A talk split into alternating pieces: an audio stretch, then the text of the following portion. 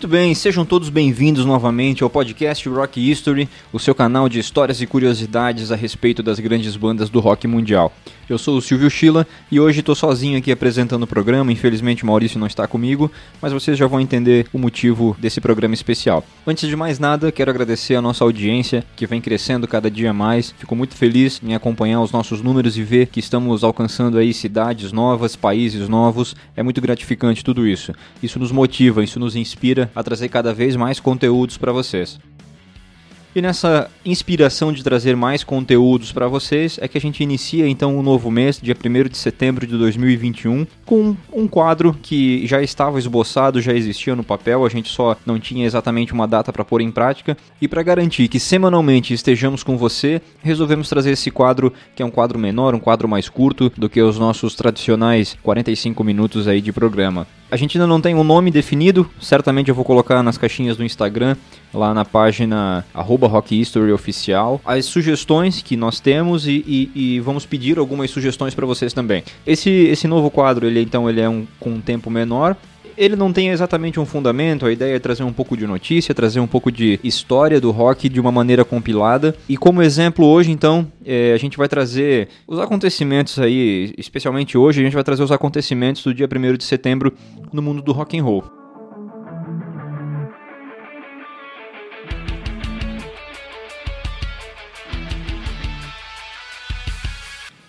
E é curioso porque na data de hoje aconteceu muita coisa ao, ao longo dos anos: lançamento de singles, lançamento de discos de Paul McCartney, Mick Jagger, Paul Simon, David Bowie lançando disco e lançando single no dia 1 de setembro em anos diferentes.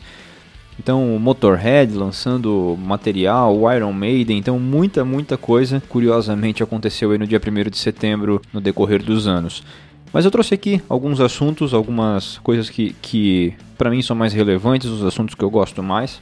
Então, é, trazendo aí numa timeline, né, trazendo uma sequência dos acontecimentos. Em 1 de setembro de 1979, o U2 lançou o seu primeiro disco na Irlanda, que na verdade era um EP com três canções. Esse EP trouxe no lado A a música Out of Control e no lado B trouxe duas músicas, trouxe Stories for Boys e Boy Girl. E aí, seguindo a timeline, em 1984, David Bowie é, lançou o disco chamado Tonight, que não foi um disco tão expressivo na carreira do camaleão do rock, mas que tem lindas canções como a própria música título do disco, é, Tonight, e a música Neighborhood Treat. É, também uma música lindíssima, já é um disco bem oitentista, assim, com baladas e tudo mais. E aí a gente entra nos anos 90 aí com, com Iron Maiden causando estranheza e até desagradando alguns fãs mais puristas do heavy metal. Em 1992, o Iron Maiden lançou o single Wasting Love, que era uma balada com peso, mas num estilo um pouco mais romântico, que é, às vezes as pessoas até confundem e nem sabem que a música é de uma banda de heavy metal. E apesar de não agradar alguns fãs do Iron Maiden, especialmente aqueles que gostam do heavy metal, a música possui é, ótimos riffs de guitarra e, e, ela, e, ela, tem uma atmosfera bem sombria, bem pesada, que é muito tradicional aí do, do Iron Maiden. A letra traz um tema bastante interessante que é a frustração de um homem que mesmo admitindo que, que precisaria ser honesto, que deveria ser honesto, acaba levando uma vida de sexo desenfreado com várias mulheres.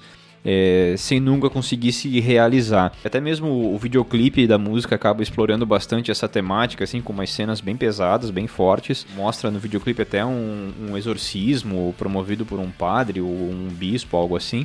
Apesar de ser uma das músicas mais comerciais e, e populares do, do Iron Maiden, por conta dessa diferença é, em relação à grande maioria das músicas do Iron Maiden, que, que é heavy metal, né? Normalmente eles não apresentam Wasting Love nos shows.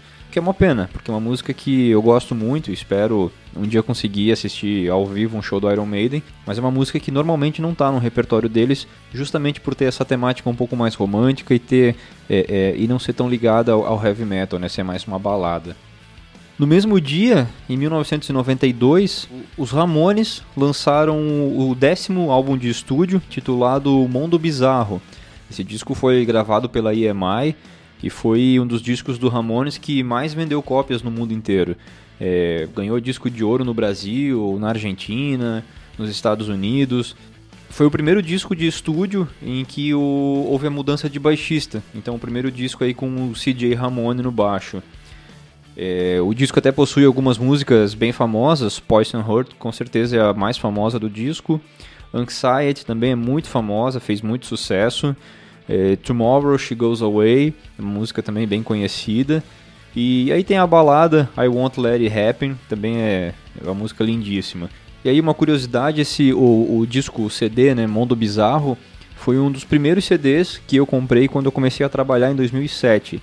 Na época eu estava entrando nessa onda de ouvir punk rock e tudo mais, em uma loja lá em Luiz Alves, na minha cidade, o único disco punk que tinha era o Mundo Bizarro, e que acaba sendo nem sendo um dos discos mais punks do Ramones, né? Uh, Poison Heart é uma super balada, então ele é um disco já um pouco. É, é, já é um disco muito maduro do Ramones, né? Não é aquele punk rock pesado que, que, que eles trabalhavam no início da carreira. E para encerrar o episódio com chave de ouro, em 2018, em 1 de setembro de 2018, houve uma reunião do Nirvana, né, a banda favorita aí do nosso Maurício Muna. É, e é isso mesmo, você que está ouvindo, você não escutou errado. Foi uma reunião do Nirvana, mas que logicamente foi uma reunião entre o baixista Chris Novoselic, o guitarrista Dave Grohl, que no Nirvana era baterista, e o guitarrista Pat Smear, que né, os três eram integrantes aí do Nirvana. E hoje o Dave Grohl e o Pat Smear são integrantes aí do Foo Fighters, né? Eles se reuniram durante um show do Foo Fighters em Seattle para uma gig ou uma participação especial aí no meio do show. Esse trio, acompanhado pelo baterista, né? Esse trio tocou uma versão de Molly's Lips, que é uma música do The Vaselines, que o Nirvana regravou em 1992 e foi lançada no álbum Incesticide. É um álbum bem pouco conhecido aí do Nirvana.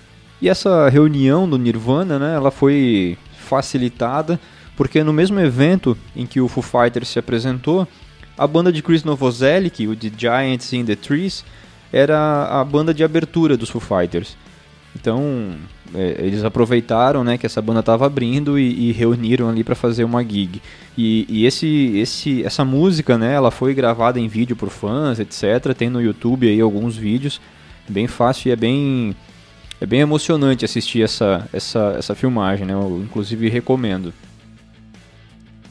E além dessa reunião do Nirvana ser o evento mais recente na timeline aí de tudo que, que eu citei né, nesse episódio, é, do dia de hoje na história do rock.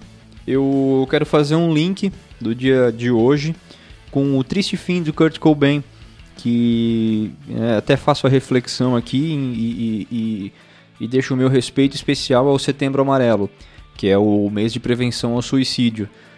Então a gente está entrando aí no, no mês amarelo. É... E se você conhece alguém ou você mesmo que está nos ouvindo tem necessidade de conversar com alguém, sente que precisa ou simplesmente tem vontade e quer conversar com alguém, ligue para o CVV, o número é o 188, então 188, ou talvez acesse o site, é, se eu não me engano o site é www.cvv.org.br e aí lá vai ter as opções para conversar via chat, via VoIP, né, pelo Skype, ou mandar um e-mail. É, suicídio é coisa séria, não desista. E se você sente que precisa de ajuda, procure alguém. Se você conhece um amigo que visivelmente precisa de ajuda, procure ele, estenda a mão e não desista. É isso, essa é a mensagem que eu quero deixar para encerrar o podcast de hoje.